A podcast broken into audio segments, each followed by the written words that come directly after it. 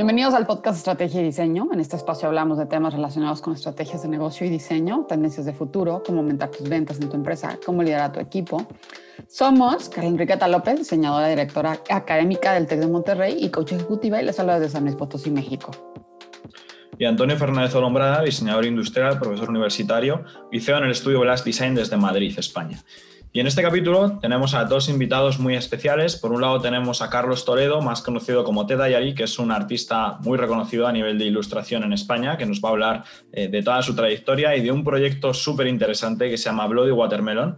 Es un proyecto de colaboración entre artistas y, bueno, y una marca de ropa que ha surgido ahora nueva en esta época de pandemia y para ello también tenemos el acompañamiento de Javier Echanove, que es el CEO de dicha marca. Entonces vamos a tocar esas dos ramas y hablaremos de colaboración entre artistas, lanzamiento en Kickstarter del proyecto y cuáles han sido todos esos aprendizajes de poner el proyecto en marcha. Así que espero que lo disfrutéis. Hola a todos, bienvenidos un día más a otro episodio de este podcast de Estrategia y Diseño. Y hoy es un episodio muy especial porque tenemos con nosotros no a uno, sino a dos invitados súper especiales. Tenemos a Javier Echanove y tenemos también a Carlos Toledo, eh, que ahora os contaremos también un poco quién es cada uno. Eh, Javier es el CEO de Baton Watch y también de Bloody Watermelon, que son dos marcas de e-commerce eh, de venta de productos súper interesantes de las que hablaremos ahora. Y por otro lado, Carlos es la persona que está detrás de T-Diary, que es bueno, pues un ilustrador y un artista también bastante reconocido dentro del sector español. Y hoy os vamos a contar un poco cómo surge un proyecto de colaboración entre ambas partes, una nueva marca que está surgiendo que se llama Bloody Watermelon, donde vamos a ver esa intersección entre lo que es un e-commerce al uso de venta a lo mejor de sudaderas, camisetas, etcétera, con la parte más artística o la parte incluso de ese talento creativo que tenemos también en España y que eh, siempre está bien potenciar, ¿no? Entonces, nada, bienvenidos a los dos, a Javier y a Carlos. Un placer estar con vosotros hoy. Hola Antonio, hola Carla, muchísimas gracias. Muchas gracias por invitarnos. Genial. Pues en el episodio de hoy vamos a organizar un poquito el, capítulo en dos partes. Primero vamos a hablar de Carlos, que es nuestro artista invitado de hoy, y después vamos a pasar a la parte de Javi, que es más el empresario que tenemos invitado hoy, donde hablaremos un poquito de esos proyectos que están desarrollando. Entonces, Carlos, también por empezar un poco contigo, a mí me encantaría si brevemente te puedes presentar, le puedes contar también a la gente pues quién eres, de dónde vienes, cuál ha sido un poco esa trayectoria, cómo empezaste a tener ese primer contacto con, el arte, con la ilustración, con el diseño. Pues mira, yo me llamo Carlos Toledo, soy un, soy un creativo, me considero al final creativo eh, de Barcelona, vengo de, estudiar diseño gráfico y también interiorismo. Y después de cinco años de, haber acabado mi carrera, la última carrera, que fue diseño gráfico, ordenando mi casa un día así de manera un poco espontánea y un poco para romper con todo, me, empecé a encontrar un montón de apuntes y, sketchbooks que tenía de la universidad, repletos de dibujos. Se me rompió un poco el alma porque me di cuenta en ese momento que había perdido una parte esencial mía, que es un acceso a mi interior, por así decirlo. Al final, el, dibujo lo que hace es que yo me aísle de lo que me rodea y me sumerja en, el trabajo. Entonces, a raíz de, ese encuentro casual con mi pasado, decido, Instagram apenas acaba de salir, decido hacerme una cuenta de Instagram en la cual, pues, alejado un poco de lo que generalmente todo el mundo hacía, llevarlo a un modo más de, mostrarte una viñeta, de mostrarte un dibujo, más allá de una foto o de la paella que me comí el domingo. Y lo, tuve un poco como la idea de, de, pues, la viñeta diaria, ¿no? Como, si te suscribes a la, a la, viñeta de un periódico. Y a raíz de ahí empieza a crecer, empieza a crecer y yo estaba en ese momento estaba en un estudio de diseño de producto con, con dos amigos de la facultad, llevábamos pues eso, casi cinco años con el proyecto. Se me rompió el corazón, tuve que decirles que, que lo dejaba y que cogía este tren, que, que, no sabían, no estaban preparados para esto, pero de repente me apareció. Y a raíz de ahí, pues hasta hoy, ¿no? Llevo, desde 2014, pues llevo seis años, siete años con esto y, y, se ha ido variando. Ha ido, no, solo dibujo en papel, sino que también hago tatuajes. Ahora estoy a punto de lanzar una serie de animación. Eh, hago murales, etcétera, etcétera. He escrito un libro con Planeta, he sacado agenda con Miguel Rius, estoy trabajando con Javier, con Watermelon, con otras empresas. Todo de manera muy tímida porque sí que es verdad que soy una persona no pluridisciplinar, pero sí que me gusta hacer muchas cosas. Entonces, no, para llegar a muchas cosas no llegas, no llegas a todo. Entonces, tienes que de alguna manera delegar. Entonces, es un momento en, que hablaremos más adelante con Javi, el, que me vino, me vino de perlas, porque yo llevar un shop online, un e-commerce, me es imposible. Me es imposible con todo el trabajo. Más o menos soy yo, una persona pues eso, creativa que, que, no tiene la cabeza bollante, que no para de darle vueltas y siempre con un lápiz en la mano y haciendo cosas. Interesante, Carlos. Creo que justo en la vida hay que tomar decisiones, ¿no? O sea, esto que nos cuentas, elegir renunciar y entonces a veces hay que tomar una decisión para crear algo diferente y para seguir lo que nosotros queremos. Mira, una, de las cosas que también hizo que, que, diera el salto a, ser freelance, a ser autónomo, a dedicarme a esto, fue la muerte de mi padre. Cuando murió mi padre en 2011, yo me di cuenta de que, de que lo más valioso que tenemos en la vida es el tiempo. Es lo que más valor tiene, el tiempo para invertirlo en lo que te dé la gana. Haya uno, pero el tiempo, si tú inviertes tu tiempo en, lo que a ti te gusta, al final acabas siendo una persona feliz. Totalmente de acuerdo. Y, y ese, ese punto drástico de, dejar un proyecto que va cinco años, que monté con un par de socios y que, que tampoco me veía muy bien en él y tal, al final son decisiones que es eso, que es mejor quedarte con poco, pero lo hago que te haga feliz, que no intentar abarcar mucho, ¿no? Y sobre todo el, el, tiempo, que es lo que más valoro yo. Claro, distribuir mi tiempo como yo quiera. Cuando si tengo que trabajar dos meses seguidos en un proyecto, como me ha pasado, y no descansar un día, no descanso, pero luego igual pues me tiro un mes que me voy de viaje y, eso la verdad es que es muy agradecido. Y se nota tu pasión en tus dibujos. Sí, sí, y se nota que lo, que lo sigues, ¿no? Y, y, justo hablando de eso, o sea, de, cómo decides eh, pues seguir tu ruta, ¿no? Y crear, porque, bueno, estuve viendo tu ilustración antes de, de llegar a hoy. Eh, y me parece súper divertida, ¿no? O sea, yo estaba viendo y entonces es divertida, pero es crítica, pero es un poco de sátira. Entonces, ¿cómo es que llegas a ese proceso creativo y llegas a, a crear este tipo de ilustración? Pues fíjate que em, yo siempre quiero dibujar bien. Dibujar bien me refiero a hacer realismo, por así decirlo, ¿no? Un, pues, un personaje en un escorzo saltando y el viento, pues, le mueve la ropa y tal, y nunca he llegado a ese, nunca he sabido dibujar eso. Entonces, este, este personaje, que por cierto, aprovecho para decir que yo no me invento nada, que al final es, es, es una representación icónica de lo que es un ser humano, que ya, ya se hacía en las cuevas y se ha hecho en muchos sitios. Yo lo que hago es, quizás sí que utilizo ese lenguaje universal, ¿no? que todo el mundo en un momento de su vida, cuando tiene que explicar una situación en la que hay personas, acaba recurriendo a dibujar más o menos el personaje que yo hago. ¿no? Cada uno, pero más o menos eso. O sea, al final estoy hablando en un lenguaje universal. Claro, me faltaba el contenido. Tenía el contenedor, que es, ese, dibujo, pero no, no tenía un contenido. Eh, y pensando, cuando empecé con todo esto, pensando, se me daba bien, creo, el, dibujar lo que me rodeaba. Mm. Dibujar lo que me rodea. Pero pasado por mi filtro. Y ver yo, según qué situaciones, vistas desde mi filtro. Y, y creo que di, di, la, el golpe de suerte porque es algo que sí que es cierto que yo al final acabo hablando de los seres humanos, entonces acabo hablando de sentimientos, de, amor, de, tal, que, que somos, todo ser humano, da igual donde estés, que estés en el norte de Canadá, que estés en Sudáfrica, todo eso lo entienden. Entonces, creo que fueron pequeñas, pequeñas claves que hicieron que el espectador al verlo diga, bueno, hostia, pues me gusta, le sigo. Y sí, pues soy muy variante. Un día estoy feliz y un día estoy muy happy y al día siguiente pues te pinto un culo con tiras un pedo. Porque al final es así, al final es así, no, no...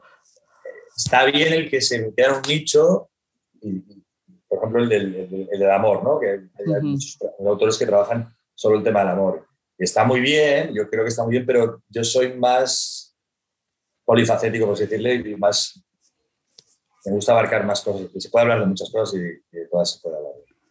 ¿Y qué lo has hecho? A mí me encantó el de Threesome. no, estaba viendo y me reí muchísimo, ¿no? O sea, como estos Sí, al final es eso, es jugar un poco con la, con la idiosincrasia y la ironía y hacerlo divertido también está bien, que la gente se ría. Bueno. sí que tengo, tengo, si me caracterizo algo es que tengo sentido del humor mucho y también soy una persona muy sensible. Y, se ve, y son fascinantes los, los dibujos, ¿no? O sea, no es fácil, pareciera fácil, y creo que pudiéramos, nosotros como creativos lo sabemos, tirar una línea y hacerla eh, sátira, ¿no? O irónica, no es para nada fácil, y más con la simpleza del dibujo que tienes. Eh, mm. porque eso es lo más complicado. Lo más fácil es hacer, meterle churros y meterle de todo, ¿no? Y tratar sobrecargarlo, sí. Sobrecargarlo un amigo autor también me lo dijo, dice, has conseguido algo muy difícil que al final es que es con cuatro líneas eres identificable. Se te identifica utilizando solo una línea, un poco más, ¿no? Y también es cierto que la, paleta cromática que utilizo es, también es, no es casual, es decir, negro, rojo y blanco, tú que el diseño sabes que es una combinación que, que, funciona perfectamente, pero es las mejores combinaciones que hay de cromáticas en publicidad, ¿eh? el tema publicitario. Pero eh, sí, he conseguido pues, que utilizando un personaje o un tipo de dibujo que todo el mundo hace, hacer yo el mío especial, hacer el mío concreto y que, más allá de, la parte ideológica que le pongo, la parte ideológica en el sentido de que al final trabajo ideas. Utilizo el, el, dibujo para expresarte una idea. El peso de, la ilustración, el peso de esto, es lo que lo dice, lo de ¿no? Yo te dibujo una botella de vino, unas uvas y un queso, pues dices, pues muy bien, estará mejor o mejor hecho, pero si te pongo un subtítulo y te digo que eso es un trío, un de ya, ¿sabes? Trabajo. Ahí, ahí es la, creo que es lo que, la fuerza donde reside mi trabajo, en la parte ideológica, la parte de idea. Totalmente. Pero si eso además, pero luego me encuentro gente que me dice, no, es que a nivel gráfico, a nivel tal, es que no, me flipa, ¿sabes? Yo pensaba, bueno, creo que la gracia es cuando hay una idea detrás, ¿no? Pero que eso me sorprendió mucho y, de manera grata, pero dije, bueno, pues adelante, pues a la gente le gusta también solo lo que es la plasticidad de mi dibujo, pues estupendo. Yo lo veo, honestamente, yo lo veo súper sencillo y que tampoco es para tanto mérito. Vamos, me quito el sombrero con gente que trabaja con acuarelas, con gente que trabaja con óleo, con gente que hace arte digital, con gente que, que hace escultura, es decir, hostia, lo mío pues a este tipo de gente les encanta. Exacto. Porque quizás está en un nivel de tanta complejidad, de tanto que, la capacidad que tenga yo quizás de hacer una síntesis de algo muy complejo, porque una idea, de estas ideas que yo dibujo, creo que perderían fuerzas si yo, en lugar de hacerte un personaje aséptico, que es un personaje que tiene, dos brazos y dos piernas y ya está. Si yo te pongo ahí un personaje que lleva ropa, ¿no? Y lleva un tipo de ropa concreto, ¿no? Lleva un corte de pelo, lleva un corte de pelo concreto. Estoy, estoy estoy diluyendo mucho lo principal que es hablar de la idea. Claro, el concepto. En, cambio, lo que yo hago es, mi personaje es personaje, no hay, no entro en si llevas el pelo largo, o si llevas ropa de marca, o si ropa está rota, o si llevas eh, esto de moda. Creo que eso hace que el personaje, al ser tan abierto, hace que todo el mundo se sienta identificado con él y se lo apropie. Eso es lo, eso también es. al final, cada uno ve lo que quiere Justo. Yo ahí creo, Carlos, que, lo que comentabas, ¿no? Al final has conseguido encontrar tu estilo, que es algo que a muchos creativos también les cuesta, y además no solo para ti, sino que efectivamente te puedan identificar con ese estilo y, al final hacerlo tan sencillo también es muy complejo, ¿no? Como comentaba Carla. Entonces, en ese aspecto yo creo que, que hayas encontrado también tu nicho, tu, forma de expresar esas ideas y esos sentimientos, y, y creo que eso ha sido también un poquito la clave. Y yo te quería preguntar, sí, ibas a decir... No, no, no, que, que, sí, que es eso, que al final todo el mundo se lo apropia. Ahora, estoy con la serie de animación y hago un pequeño paréntesis y explico esto. La serie de animación, eh, como pequeño spoiler, eh, son capítulos de 30, 40, 50 segundos, no duran más. Son capítulos mudos. sí que hay sonido, sonido ambiente, pero mis personajes no hablan. Tú, tú, te enteras de que el estado de ánimo tal solo por el lenguaje corporal, que es lo que trabajo esa parte de abstracción, justo. Sí, exactamente. Y, lo que venía a decir, que gente incluso que yo plasmo una idea, que yo creo que está clarísimo lo que estoy hablando, hay gente que me escribe igual, me dice, hostia, que viene reflejado aquí el sentimiento de no sé qué, que dices. no era mi intención, pero bueno, es un dibujo abierto, por lo tanto, cabe eso y me encanta que la gente se lo reinterprete y se vea, se vea Genial, eso es. Y, y ahí, Carlos, también comentabas al principio que al final te consideras una persona que le gusta todo y que hace un poco de todo, contabas desde murales hasta tatuajes, pasando por esa serie de animación, ¿no? Entonces yo te quería preguntar de las colaboraciones que has podido hacer estos, estos años, que llevas ahí pues como freelance, como artista, eh, si hay alguna en concreto que te haya marcado mucho o alguna que recuerdes con especial énfasis, eh, de la cual nos, quieras comentar antes de pasar luego después a la parte de, de Brody. Pues, a ver, el bombazo más bestia fue cuando, cuando pude editar un libro con Lumber, con la editorial Planeta. No es una al final sí que es una colaboración, porque a mí me interesa lo tuyo, a mí me interesa lo tuyo, y ya llegamos a un punto y sacamos un producto, ¿no? Pero el, el, el salto a, que un, a ser reconocido como artista, como autor, fue un bombazo. Luego el gordo también fue con Miquel Rius, colaboré el año pasado, la agenda y unos calendarios muy chulos, la verdad que quedaron chulísimos. Y notables estas dos colaboraciones, quitando la, la de Bloody, pero, pero he tenido muchas y en todas la verdad es que he aprendido y me ha valido. Pero si tengo que destacar alguna dos, evidentemente son estas dos. No te escuchas, Antonio. Dentro de esas dos colaboraciones que comentabas, Carlos, esas dos que, han sido pues a lo mejor un poco más sonadas, em, ¿cuáles han sido los retos un poco a los que te enfrentaste en esa parte a lo mejor de la agenda Retos terribles, terribles. Imagínate que, que pues, pues, te llama el señor Planeta y te dice, oye, que sí, luz verde, deadline tal día. O sea, hacer un libro de la nada. Yo nunca he leído, he leído mucho, leo, pero claro, me expreso dibujando, no me expreso. También es cierto que el, modelo de propuesta que les, que les, presenté era muy sencillo, era trabajar un poco lo que ya hago, pero más expandido. Y sí que tuve que escribir, porque con dibujos no suelen funcionar solo los, libros. Tiene que haber algo de chicha, algo que la gente lea. Y fue un reto, y luego el hacer la agenda, la agenda anual. Todos los días, los festivos, contar la viñeta para cada día concreto, fue muy interesante, muy interesante. De hecho, la, serie de animación que estoy a punto de sacar ahora, que sale en septiembre, nace de la inquietud de querer, de crear, de querer realizar un cortometraje de animación. Pero claro, cuando fui así dije, hostia, vale, ya tengo la experiencia del libro. ¿Qué me ha dicho el libro? Que yo cuando estaba a mitad del libro se me, ponía, se me ocurrieron ideas o conceptos de, hacer un libro solo de ese tema cojonudo. Pero claro, yo estaba, estaba metido ya en el libro. Entonces, esas ideas las aparcas para el siguiente libro. ¿No? Siempre va así, como cualquier proyecto, proyecto lo que sea, y, pero claro, dices, hostia, hostia, pues esto es mucho mejor que la idea inicial, bueno, pero es que entregamos en una semana, olvídate. pues coges esa idea y te la guardas y te la llevas. Entonces, para el cortometraje, dije, ojo, voy a, en lugar de lanzarme directamente al cortometraje, voy a, voy a plantear hacer un proyecto sin muchas pretensiones que me meta en el mundo de la animación y durante ese proceso las ideas buenas que salgan, o lo que tengo que acabar de publicar, que se vaya directamente, ya entre, ya haya pasado como un filtro, ¿no? El primer cortometraje que haga ya tenga pasado un filtro. Y de ahí nace, sí, sí, sí. La verdad es que estoy abierto a todos. También fue un reto enorme en mi vida el primer tatuaje que hice. Fue un escándalo. los nervios a flor de piel. Cuando acabé me quedó de puta madre una sobreexcitación, como si hubiera ido a por aventura 30 veces seguidas en una hora, ¿sabes? Me hubiera sucedido a todos sí que, sí que es cierto que cuando, o el primer mural que pinté, también, bueno, no, todos los murales cuando los pinto al final siempre voy a acojonar. Ya los tatuajes no, los tatuajes me da igual, te siento y te pincho y ya está. Pero los murales sí, los murales sí que voy a acojonar, porque no suelo trabajar con proyectos, he trabajado solo una vez. Entonces, cuadrar a lápiz, a ojo, cuadrar el espacio que tienes que hacer y que mm. al final toda la mancha, todo lo que esté clavado es es jodido, es muy orgánico, mi dibujo es muy chiquitín, no sé si hay espectadores ahora que, o sea, gente que está escuchando que no, que no se lo imagina, pero al final mis dibujos, si los ves con cierta perspectiva, al final es una mancha gris.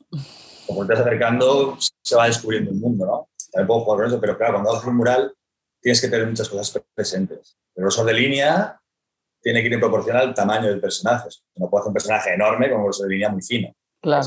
un personaje muy pequeño con un grosor de línea enorme. Entonces tienes que ir calibrando, calculando cuando tiras un mural que sales de tu, proporción habitual en la que trabajas, tienes que estar pendiente de que todos los personajes salen al mismo tamaño. ¿Sabes? Haces el primero en grande y dices, bueno, pues este es el, este el, modelo que hay que seguir. Pues claro, al final el, mural es que igual hay más de 1500 personajes. Buenísimo. No, ahí sabes que me llama muchísimo la atención el tatuaje. O sea, la gente se queda tu cuerpo, tu ilustración.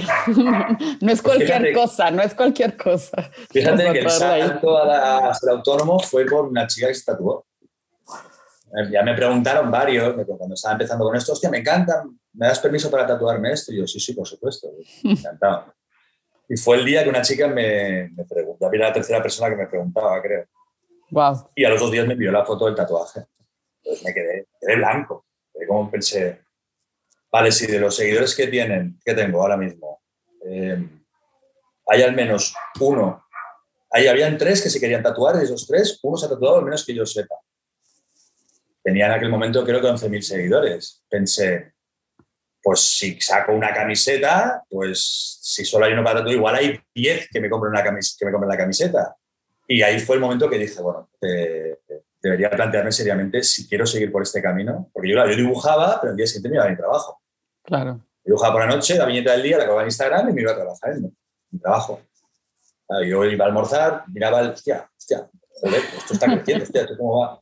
Entonces fue ese punto intermedio de una chica que se lo ponga en piel, porque es, es lo que hablaba siempre. Tú te puedes comprar una camiseta, pero al final acabará pasando de moda, lo que sea. Este tatuaje ya te puedes cambiar de ropa, ya te, no, ahí lo, llevarás siempre. claro. Y fue cuando más gente y más gente y más gente me empezaba a enviar tatuajes que un día dije, hostia, pues igual debería plantearme tatuar yo. ¿no? Porque si al final, sí, coño, pues mejor que te lo haga el tío, el, creador, que no claro. Exactamente. Y a raíz, de ahí arranqué, me, me, apunté a un curso, bueno, un curso, tuve de, de aprendiz, hicieron como un curso y tal, y cuando acabé el, periodo de aprendizaje me, me contrataron. De manera me contrataron. Me dijeron, no, nos encantaría que estuvieras aquí. Ahí fue cuando les dije, oye, si yo ni he tatuado siquiera aún, he pinchado piel sintética y en piel de cerdo. Y me dijeron eso, me dijeron, mira, tú has conseguido algo que, que, que, es difícil y que todos los tatuadores, al menos todos los artistas buscan, que es que seas, seas identificado, sea, sea, reconocible. Pero lo único que te queda a ti es aprender a tirar las líneas y a pinchar la cara, y ya está. Me encanta. desde Felicidades.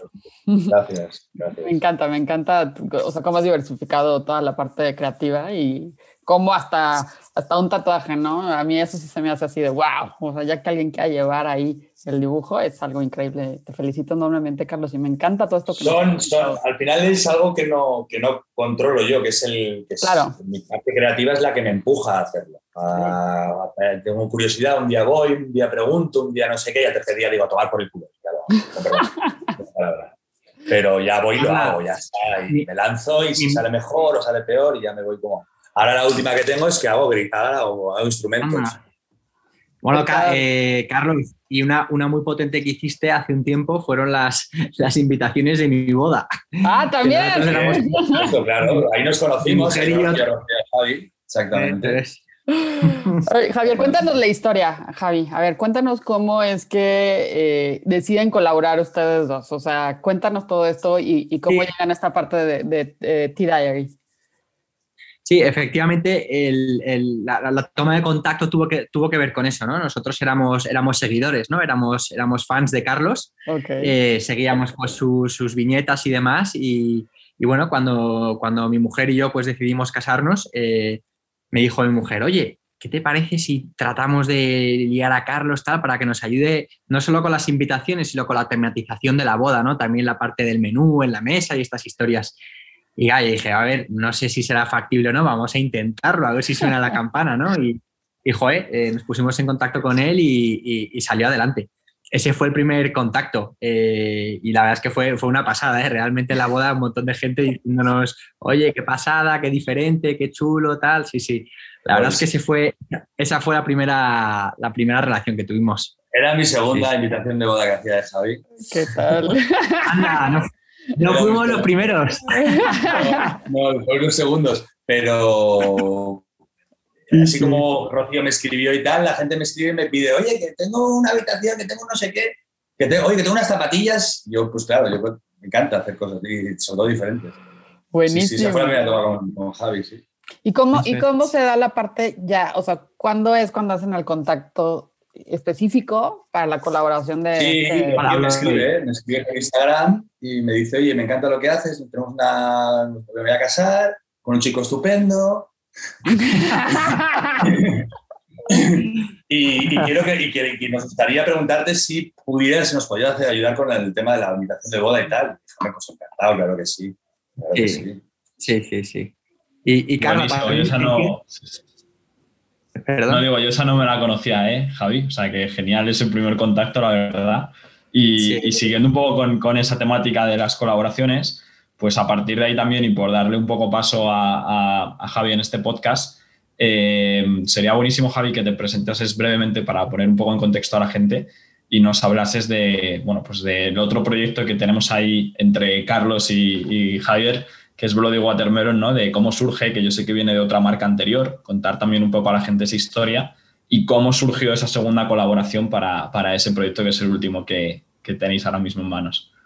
Eso es, muchas gracias. Eh, nada, pues eh, me, presento, me presento brevemente. Eh, yo soy Javier Echanove y, bueno, tras terminar mis estudios y después de, pasar ¿no? por la gran empresa, empecé una multinacional francesa en el sector del retail soy el quinto de diez hermanos y ahí fue donde se cocinó por primera vez pues todo ese, ese hambre emprendedor ¿no? y, esa, y esas ganas de hacer cosas nuevas.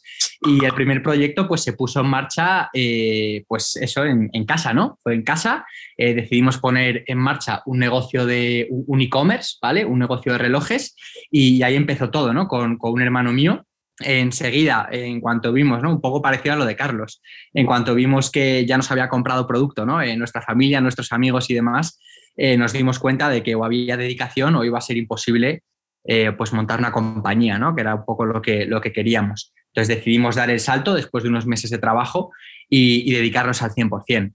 Entonces, bueno, hemos estado durante casi tres años con, este proyecto, eh, donde, bueno, básicamente hemos unido lo que es la relojería eh, con la moda. Hemos desarrollado el Button Watch, con el que básicamente hacemos correas de manera... Uy, perdonadme que está aquí sonándome el Slack, ya lo quito, ya está. Em, decidimos pues, desarrollar las correas artesanalmente aquí en España y eso es lo que nos permitía pues, asociarnos a conceptos eh, pues, que nos molaba, ¿no? Pues un poco en búsqueda de esta venta recurrente y constante, que es lo que hace al final pues, que un e-commerce pueda, pueda ser rentable, ¿no? Y eso es lo que nos ha permitido pues, colaborar con, con empresas como puede ser eh, El Ganso, ¿no? O Dolores Promesas, dos de las principales firmas de moda aquí en España. También hemos podido colaborar con, pues, con personas famosas, ¿no? Como puede ser Alice Campelo, en, Italia o, Álvaro Morata también, ¿no? Nos ha permitido de alguna manera pues tematizar nuestro producto para acercarlo más a las personas. De hecho, el, casi el 50% de nuestros pedidos salen con personalización, ¿no? O sea, el hecho de tener la capacidad productiva eh, aquí en España, pues es lo que nos ha permitido ofrecer un servicio eh, para que nuestros clientes pues, puedan tematizar sus productos, puedan bordar iniciales o puedan bordar pequeños dibujitos ¿no? que tienen que ver pues a lo mejor con pequeños detalles como puede ser la estación del año en la que estamos o a lo mejor algún tema que se pueda poner de moda. Eh, la realidad es que la, llegada de la pandemia el año pasado eh, nos, hizo, nos hizo mucho daño, ¿vale? Eso lo, comento aquí también abiertamente, ¿no? Teníamos unos planes de expansión eh, a través de canal retail, ¿no? Que ya conocíamos aquí en España, pues muy agresivos. Y, bueno, pues el inicio de la pandemia pues hizo que todas aquellas ferias que teníamos ya agendadas desaparecieran, varios de los distribuidores con los que teníamos ya acuerdos cerrados pues quebraron, ¿no? Pues un poco por, por la situación que hubo y nuestros planes pues se vieron tremendamente truncados. Entonces entramos en un proceso ¿no? de, compresión de la, de la compañía, eh, reducción de gastos, al final si no, si no entra dinero de las ventas, ¿no? porque la gente está asustada en casa ¿no? y, y el ahorro se acumula, pues, pues eso tiene un impacto muy directo. En nuestro caso, ¿no? que es un artículo que no es ni mucho menos de primera necesidad, pues ese impacto fue muy abultado. ¿no? Entonces, bueno, entramos en un proceso de, reducción de gastos y de comprensión de la compañía y fuimos capaces ¿no? de pasar pues, todo ese periodo de pandemia, fuimos capaces de, sobrevivir y, bueno, pues con, un poco como Carlos, ¿no? también en, ese, en esa ambición creativa, pues eh, no parábamos, ¿no? El equipo no paraba de darle vueltas, ¿no? A nuevos proyectos, a nuevas ideas que pudieran generar, pues, más tracción, ¿no? O sea, al final, mm, los tiempos de crisis, ¿no? Y los tiempos, pues, un poco locos, ¿no? Como lo que ha ocurrido con la, con la pandemia, pues son tiempos también en los que, los que, los que empujamos hacia adelante, ¿no? Los que tratamos de poner en marcha cosas nuevas, pues conseguimos, pues, eh, salir adelante, ¿no? Y, y si las cosas siguen bien, pues, pues terminar triunfando, ¿no? Entonces, en ese entorno fue en el que nació eh, Bloody Watermelon, donde básicamente lo que pretendíamos era aprovechar ¿no? todo ese aprendizaje que teníamos de, los relojes, ¿no? toda esa capacidad de producción nacional, de customización de productos y queríamos pues llevarla a, otros productos pues que realmente pudieran tener una atracción pues superior ¿no? a la de los relojes, que teníamos el problema ¿no? de la estacionalidad, muchas ventas en el último trimestre del año, que es cuando la gente eh, pues compra ¿no? este producto que es un producto muy de regalo y nos perdíamos ¿no? pues otros meses del año que pueden ser muy interesantes. Y entonces lo que buscábamos un poco pues eran mm, un insights ¿no? Eh, que pudieran ser interesantes y que nos permitieran pues eh, llegar a un mayor número de, clientes, ¿no? Entonces ahí fue pues cuando se nos ocurrió pues un poco la idea, ¿no? De decir, oye, ¿y qué ocurre si nosotros lo que hacemos es generar pues una especie de, de, trío, ¿no? De trío amoroso en el que nosotros como empresa pues ponemos eh, una tienda online, ¿no? Y desarrollamos unos productos que cumplen con unos valores que a día de hoy creemos que hay que respetar sí o sí, ¿no? Que son valores como puede ser la, sostenibilidad, ¿no? Eh, como puede ser la, la, alta calidad de los productos y luego una experiencia de compra en condiciones, ¿no? Como veníamos haciendo en Button Watch Luego eh, entró en juego, ¿no? Pues toda la parte de los, de los artistas, porque al final pues éramos conscientes, ¿no? De que para llegar a, los clientes pues queríamos llegar a acuerdos con gente, con gente guay, ¿no? Con gente que tiene cosas que contar, eh, como puede ser eh, Carlos, ¿no? u otros artistas con los que también hemos, hemos cerrado acuerdos. Y luego no queríamos olvidarnos de, darle pues una importancia relevante al, al cliente, ¿no? A la persona que al final ve un anuncio o te ve a través de las redes sociales, decide entrar en tu página web y no queríamos que se encontrara un producto totalmente acabado, ¿no? sino que queríamos que realmente pudiera, pudiera tomar una decisión, ¿no? Pudiera tomar una decisión en ese producto final, respetando ¿no? El, e, ese arte ¿no? y, esos, y esos diseños que habían hecho previamente nuestros artistas. Entonces, bueno, pues a través de, de, un configurador, básicamente lo que permitimos es que nuestros clientes puedan añadir ese toque final, ¿no? Esa decisión sobre si quiero esto azul o lo quiero rojo o si quiero añadir esta frase en bordado o si lo quiero estampado, ¿no? Entonces, de alguna manera, pues completábamos ese trío, ¿no? Para que realmente pues la gente reciba un producto en su casa eh, pues que es único, ¿no? Que es único y que respira algo, pues que al final las, las, grandes empresas ¿no? y las grandes firmas, pues realmente no, no pueden hacer, ¿no? Y ese es, ese es un poco el, el, concepto. Genial, Javier. Pues gracias también por explicar un poco de dónde viene, de dónde viene todo eso y también daros la enhorabuena por, por, ese proyecto que ha conseguido juntar esas partes, tanto la parte a lo mejor más comercial del e-commerce como la parte más artística, como la parte de la experiencia de cliente con ese configurador que te permite acabar los productos y hacer piezas mucho más únicas.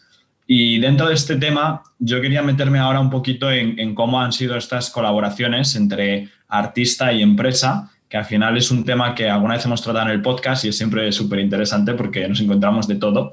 Entonces, a lo mejor en ese aspecto, Carlos nos puede contar un poco más eh, cómo empezó esa colaboración con Bloody, cómo fue ese entendimiento, eh, un poquito todo el proceso, ¿no? De cómo se puede llegar a crear esas, esas nuevas prendas que habéis hecho. Sí, en mi caso, Javi cuando me llama y me plantea participar en Bloody Watermelon, yo al fondo, el fondo es lo que yo necesito, ¿no? Yo estoy en un punto en el cual tengo mucha diversificación de trabajo, y no puedo asumir más trabajo y menos lo que comentaba yo en e-commerce. No puedo, o sea, me encantaría tener tiempo para hacer mis propias prendas y yo buscarme... Pero entonces yo lo que busco es trabajar con empresas que al final lo que hago es una cesión de royalties. El caso de Javi fue distinto, ahora explicar el por qué. Y, y, en base a esos royalties, pues cada trimestre se me va liquidando. Yo lo que hago es cedo dibujos que ya tengo creados o genero nuevos pero bajo una cesión de, una licencia, básicamente. En el caso de Javi, claro, a mí me, me, sedució mucho la idea de, la personalización final del producto, tanto del producto como, o sea, tanto la personalización como el, acabado del producto y la calidad del producto. Es una cosa que sí que tengo muy clara, que por muy sencillo que sea mi trabajo, no lo voy a poner en cualquier tipo de algodón o en cualquier tipo de prenda o en un tote bag que sale a 30 céntimos cada... No, no. Prefiero no hacerlo o hacer pocas, pero bien hechas. Entonces, claro, Javi me plantea y me dice, mira, venimos del, sector retail con relojes, ahora queremos lanzarnos en esta, en esta idea de, que el, tener contacto, tener un abanico de, diversos, diferentes artistas, más o menos que todos hagan cosas distintas y que, bueno, que al final se, se cree una, una familia y que el cliente final cuando accede a Bloody Watermelon, pues tiene un abanico de posibilidades enorme, ¿no? Y si que algo simple lo tiene, si que algo más complejo lo tiene, si que algo mucho más realista lo tiene, si que algo expresión de colorido como JK lo tiene, o como, en fin. Y, claro, la, aquí lo que es la ganancia económica, ya le dije a Javi que eso estaba pues como en segundo plano. Aquí lo que me interesaba es la visibilidad en ese momento. Tener una visibilidad del, producto y estar de alguna manera relacionado con otros artistas que, bueno, que yo los considero que están mucho más arriba que yo, pero bueno, pues al final estamos en una plataforma, estamos todos juntos. Pues eso, eso fue lo que, lo que me llamó poderosamente la atención. Me dijo, bueno, me explicó, bueno, no es un contrato que te vamos a presentar normalmente serio, porque vamos a hacer un Kickstarter, vamos a empezar después de la pandemia y y es, al final es un win-win y es donde tú tienes que, creo yo, que tienes que dejarte llevar un poco por lo que sientes y lo que, la vibración que te está emanando y decir, oye, pues mira, lo veo bastante claro, y siempre te puedes equivocar, eso es lo que hay, pero bueno, te arriesgas. Y, con Javi yo la verdad que lo vi bastante claro. No, era, no era lo que yo estoy acostumbrado a que, se me digamos, si te hace un adelanto de tanto, tanto de royalty, pues te hace el adelanto de esto, y la otra mitad pues fue totalmente distinto. Pero, pero a mí me parece una persona pareció interesantísimo, la verdad, el concepto.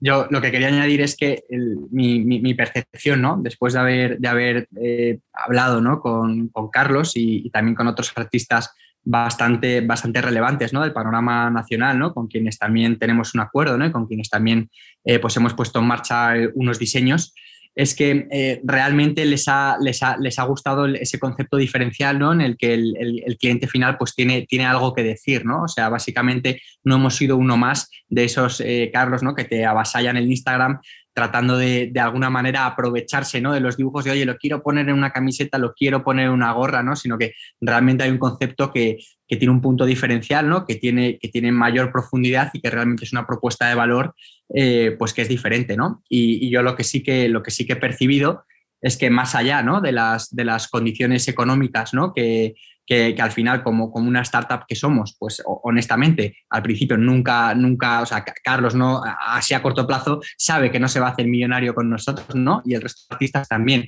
sino hay algo más ahí, ¿no? Eh, que realmente les anima a, ir adelante, ¿no? A echar esas horas de trabajo que han echado y hacer esa, esa apuesta, ¿no? Por entrar en un proyecto Em, como nuestro, ¿no? Y al final, pues lo que ven también, pues es esa retroalimentación, ¿no? De al final, pues oye, a, Carlos le estará conociendo mucha gente a través de artistas como puede ser eh, Inés Jean o como puede ser eh, JK, ¿no? Eh, o Ana Santos, ¿no? Artistas que están con nosotros y, viceversa, ¿no? entonces, pues la idea es con el tiempo, poco a poco, ir creando pues una, una comunidad que sea cada vez más grande eh, que se retroalimente y que no solamente lleguen las ventas ¿no? a través de los fans de cada artista, sino que al final mm, nuestra, nuestra tienda online, nuestra marca, pues también sea un poco pues, ese, ese lugar ¿no? donde uno puede descubrir eh, cosas chulas. Qué interesante. Qué interesante. el concepto de lo de Watermelon, ya digo, su lujo de primer momento.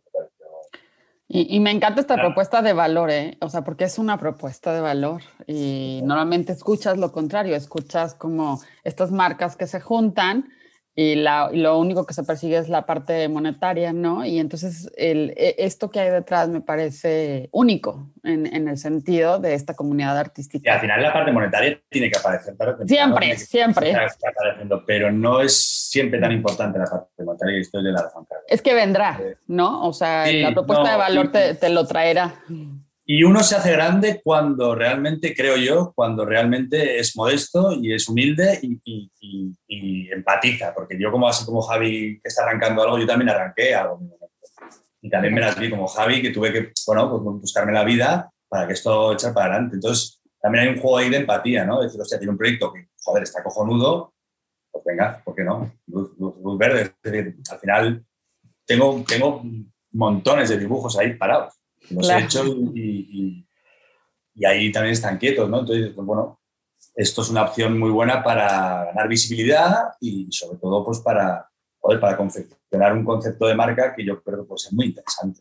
Sí, me, escoger un artista y supongo que conforme vaya lanzando Melon, cada vez habrán más artistas o, o, no tantos, pero habrá más diversificación y, pues yo creo que es para alguien, siempre lo digo, ¿no? Como creativo a veces hay cosas que creativas que no las muchas las disfrutas, pero otras que no las disfrutas, porque estás en el proceso sabes, ¿no? Cómo ha llegado hasta aquí, si, bueno, pues mira, hasta ahí no lo ha hecho muy bien. Una persona que no, es, que no tiene este, esta luz, por así decirlo, este, esta manera de pensar, que, se, que entre a un espacio que diga, mira, pues tienes todas estas opciones, cada una es distinta y todas están bien, pues yo creo que es súper interesante, más que ir a comprarte el, es la diferenciación.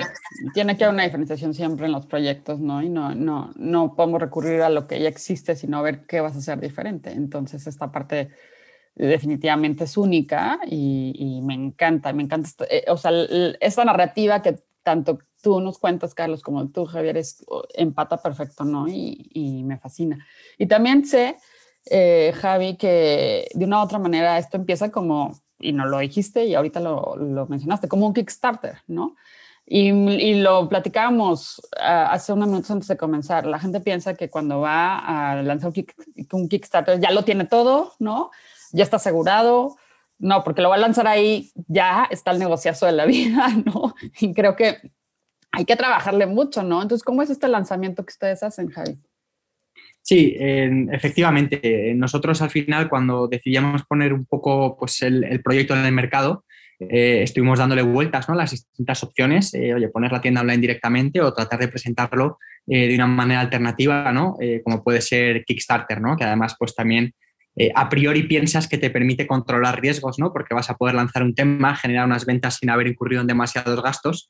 y luego una de las realidades ¿no? con las que te das cuenta es básicamente la, contraria, ¿no? Que al final eh, Kickstarter tiene el punto positivo de que te fuerza, ¿no? Te fuerza a, dar sentido a tu proyecto, eh, a ese mensaje, al why, ¿no? Al, oye, ¿por qué Bloody Watermelon tiene sentido? Tienes que hacer un ejercicio completo de, entenderlo tú mismo, ¿no? Para ser capaz de plasmarlo en, en, un entorno digital. Entonces, eso es un punto muy positivo porque estás tremendamente forzado a tener la idea totalmente redonda eh, y luego, sin embargo, por otro lado, eh, pues te das cuenta ¿no? de que al final eh, sí que tienes que hacer pues toda esa inversión en, horas ¿no? y, en, recursos para ponerlo en marcha, ¿no? porque al final en, en, el entorno Kickstarter, para que realmente funcione bien, uno tiene que ser capaz de explicar muy bien todo tiene que ser capaz no solamente de explicarlo, sino de mostrarlo de manera visual. Y hay una serie ¿no? de, asuntos que vosotros, de hecho, conocéis, conocéis bastante bien, Antonio controla, controla muchísimo, ¿no? que son fundamentales para que un Kickstarter eh, tenga éxito. En nuestro caso, hemos sido capaces de, llegar al objetivo que nos habíamos propuesto, pero a la vez eh, sí que quiero, pues oye, eh, a otros emprendedores ¿no? que estéis escuchando o que tengáis previsto hacer un Kickstarter o incluso que lo hayáis hecho ya, pues estaréis de acuerdo en que eh, hay que tener muy en cuenta todos estos factores antes de tomar esta decisión.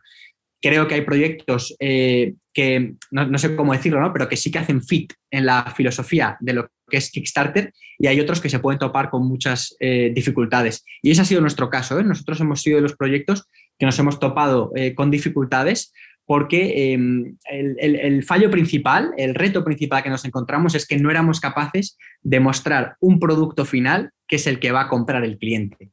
Y eso, aunque parezca que no es una fricción muy importante. ¿Por qué? Porque eso compite con la filosofía, compite con, con, la esencia del proyecto, que es que tú lo vas a poder personalizar. Entonces, ¿cómo muestras ¿no? Eh, tú una serie de prendas, una serie de productos para que inspiren ¿no? y para que te hagan entender que Bloody Watermelon eh, realmente mola ¿no? y que es una propuesta diferente, pero a la vez el usuario, que va muy rápido, ya lo sabéis, con, el smartphone y demás, dice, vale, pero si yo pago aquí 70 euros, ¿qué me va a llegar a mi casa? No lo sé, no lo tengo claro y no sé qué me van a ofrecer exactamente porque no estoy pudiendo ver esa experiencia de compra, ese configurador eh, que, habrá, que habrá en la tienda, ¿no? Entonces, en ese sentido, a, nosotros eh, sí que nos, nos, costó. Entonces, yo si tuviera que destacar un punto fundamental eh, para que un Kickstarter eh, funcione, eh, pues es que la, que, la, idea esté perfectamente explicada y que el usuario perciba rápidamente que es exactamente lo que, tú, lo que tú le estás ofreciendo como empresa a cambio de que, de que apoye tu proyecto. Y en nuestro caso, como esto estaba difuminado, pues realmente nos, nos costó. Sufrimos, pero sí que conseguimos llegar a la meta y que, y que Bloody Watermelon naciera. Eso es. Yo al final siempre, y, de hecho tuve la suerte de poder apoyar también a, Javi y al proyecto de Brody en ese lanzamiento de Kickstarter. Y me acuerdo conversando con, con, Javi que me decía, no, pues lanzamos la semana que viene ya Kickstarter y lo ponemos todo. Y yo, no, Javi, esto no es así, esto no se puede hacer en una semana. y, al final sí me acuerdo que tuvimos esa conversación y, que poco a poco, pues entre los dos ya nos dimos cuenta de la magnitud que es un Kickstarter, de oye, cómo vamos a transmitir ese mensaje y cómo vas literal en dos, tres semanas a crearte una empresa, de cuál es el mensaje que vas a transmitir, qué es lo que vas a vender, de qué forma, toda la identidad gráfica, grabar un vídeo que estuvimos grabando además entre las oficinas de Javi y las mías, eh, editar todo ese material, preparar todo el lanzamiento, tener también algo de budget para la parte de publicidad, coordinar a todos los artistas, entre ellos Carlos, para organizar bien ese lanzamiento y que saliese eh, con los problemas que hubo también en, todos esos puntos. Entonces, yo ahí te quería preguntar a, los dos, eh, bueno, a Carlos le quería preguntar cómo lo vio desde fuera y luego después a lo mejor, Javi, tú puedes contar un poco aprendizajes o reflexiones, volviendo un poco a esas primeras conversaciones que tuvimos ¿no? hace ya un, par de meses, donde me acuerdo que era como, no, el lunes que viene lo que vamos a lanzar ya en Kickstarter. Entonces, Carlos, no sé, por empezar por contigo, no sé cómo viste tú la, sensación que tenía es como cuando yo hice el primer libro, que, crees, ah, vale, pues sí, abres la de aquí, venga, perfecto, y te pones y te pones y te pones. Y...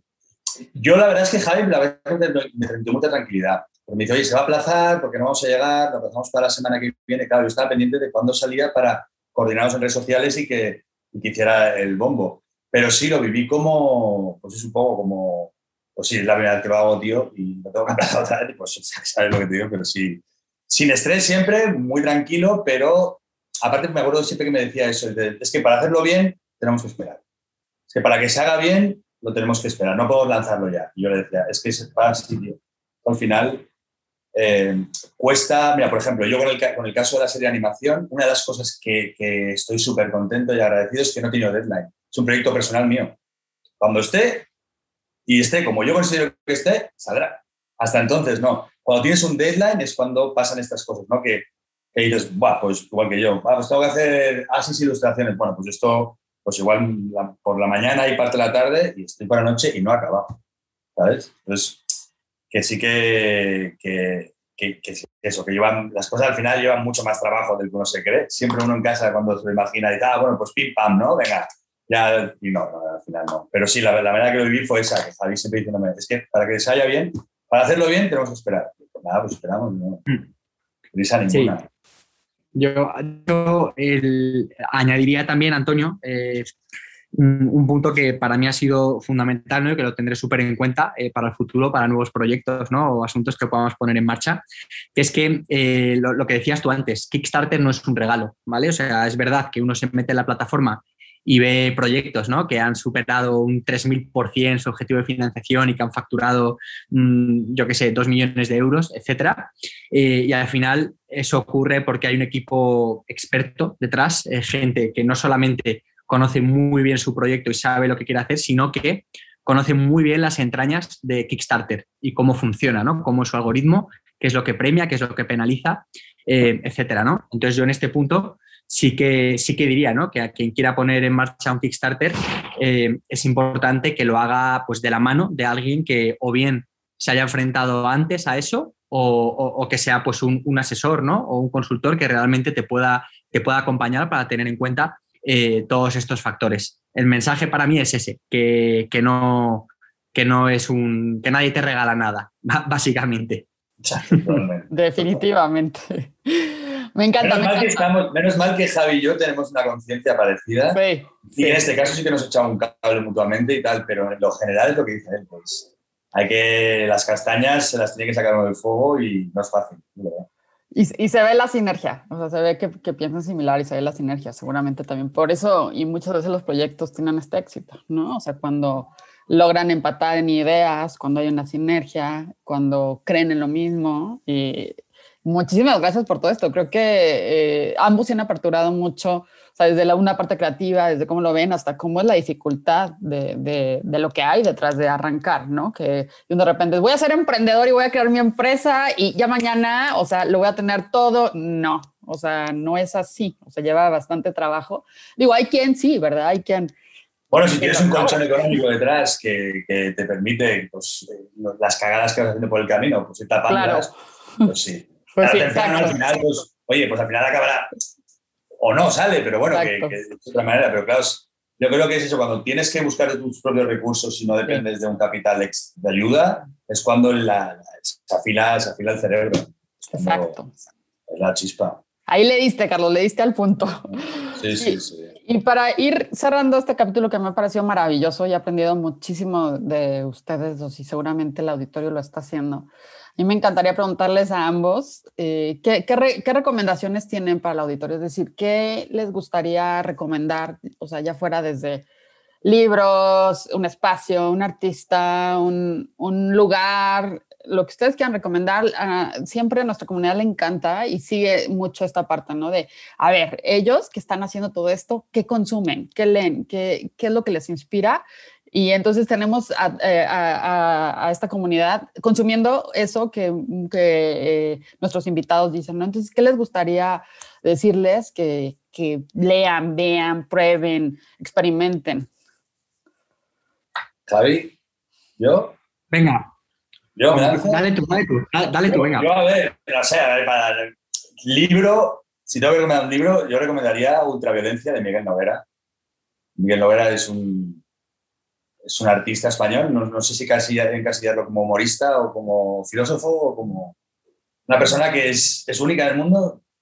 Os invito a todos a que, si no, si no queréis leer el libro, eh, a, verlo en YouTube. En YouTube tiene un montón de, de vídeos un espectáculo que se llama Ultra Show y me parece a mí sublime, fascinante. Miguel Novera, creo que su primer libro o el segundo se llama Ultraviolencia.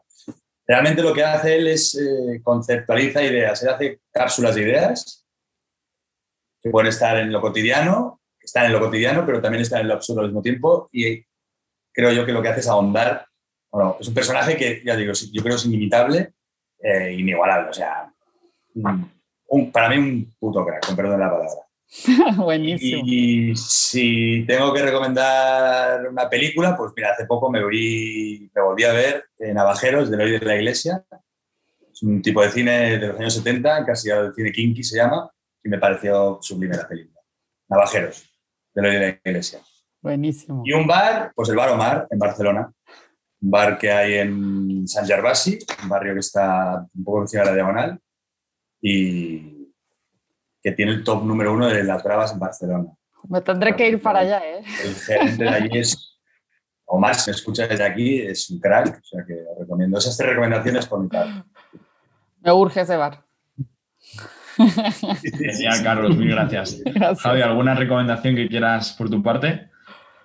Sí, eh, pues mira, yo, aunque pueda parecer algo, entre comillas, populista, ¿no? Eh, voy a ser muy honesto con esta parte, como os decía al principio de la, entrevista, eh, soy el quinto de, diez en, casa y, a mí, pues, es verdad que una de las cosas que más me, inspira, ¿no? Pues, y más me ayuda, pues es poder compartir con, con mis hermanos, pues, mis proyectos, mis preocupaciones, mis ambiciones también es cierto ¿no? que mis hermanos tengo la suerte ¿no? de tener un, un entorno bastante variado. Uno trabaja en, es abogado en Garrigues, otro trabaja en Google, otro trabaja en una tecnológica en, en Holanda.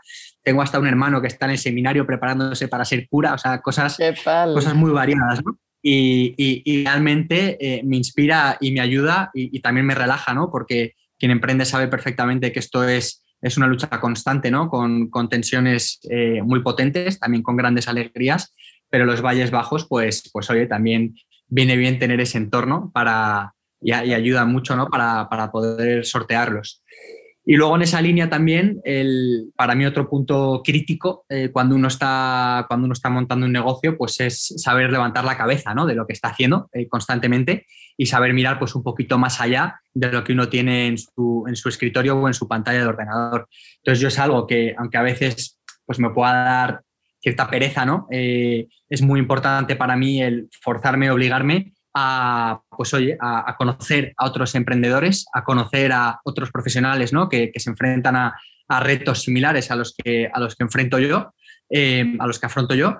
Y, realmente lo que me he dado cuenta, ¿no? Pues con el paso del tiempo es que estas conversaciones realmente te ayudan a, ver pues que realmente eh, el mundo, eh, las posibilidades, las opciones que existen, pues son más grandes y son mayores siempre de lo que nosotros en nuestra cabeza nos podemos imaginar, ¿no? Y entonces en la medida en la que uno pues como ha dicho Carlos también, ¿no? Eh, también a través del arte, de ver películas, de leer libros o de ver un espectáculo, pues uno poco a poco, ¿no? Pues va saliendo de su, de su realidad pequeñita, ¿no? De su, de su, de su cueva y, realmente pues te, ayuda, ¿no? A que luego cuando te eh, afrontas los retos con tu equipo, afrontas un plan de, internacionalización, una nueva línea de negocio, etcétera, pues, pues lo haces con, más armas y con, con más seguridad.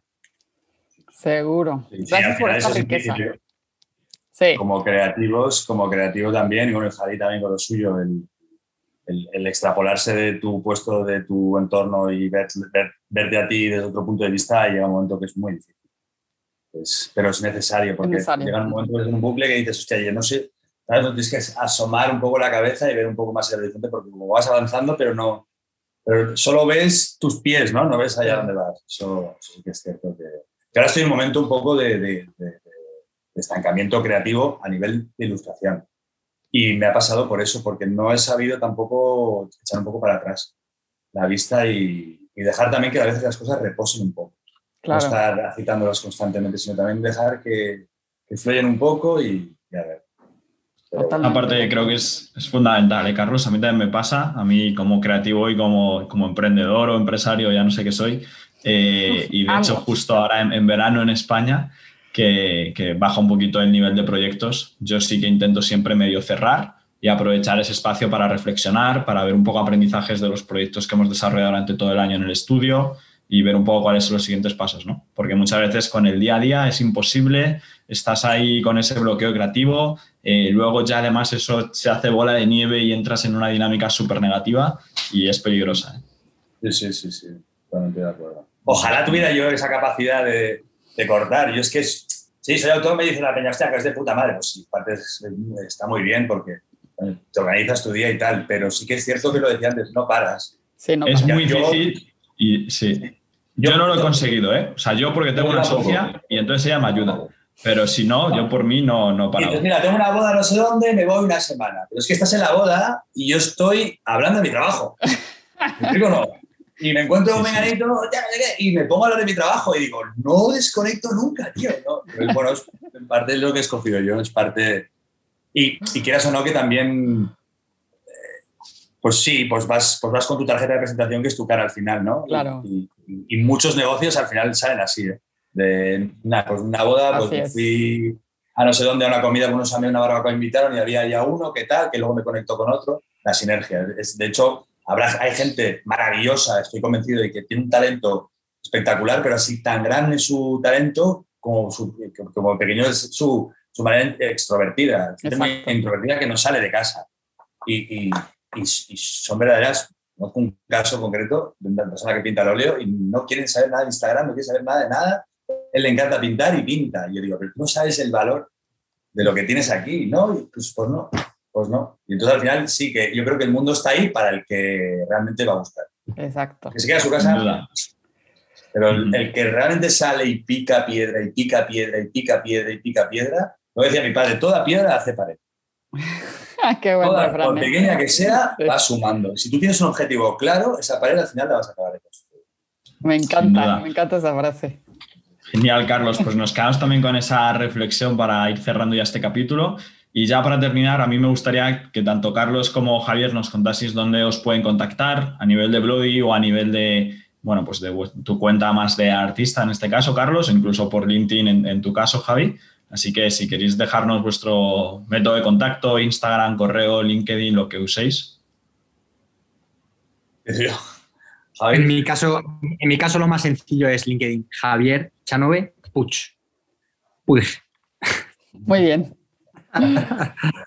Aquí en Barcelona te darían así cuando dijeras Puig. Ya, pero tú no sabes las barbaridades, las barbaridades que escribe la gente cuando. Ya, ya, ya, sí, sí. Pues a mí me podéis encontrar en YouTube, en Instagram, en Twitter y en LinkedIn y en Foundation. Siempre arroba t-diario. Excelente. En todas las redes soy igual, t-diario. Perfecto, pues dejaremos también Dejaremos todos los enlaces ahí y también yo os animo a que os metáis en brodywatermelon.com y ahí podéis ver también el proyecto del que hemos estado hablando y toda la colección que, Carlos ha estado también preparando durante este tiempo. Así que nada, eh, una vez más, gracias a los dos por este, por este ratito que hemos pasado juntos. Y nada más, hasta aquí el capítulo de hoy. Gracias, Muchas gracias. Fue un placer, súper deliciosa la plática. Gracias. gracias, Carla, gracias, Antonio. No, al contrario. Muchas gracias por su tiempo y por habernos escuchado. Nos pueden seguir en nuestras redes sociales, en Spotify, en Instagram, en YouTube, en Apple Podcasts. Y si les gustó este episodio, porfa, compartan y suman al gremio. Nos encanta colaborar y sumar.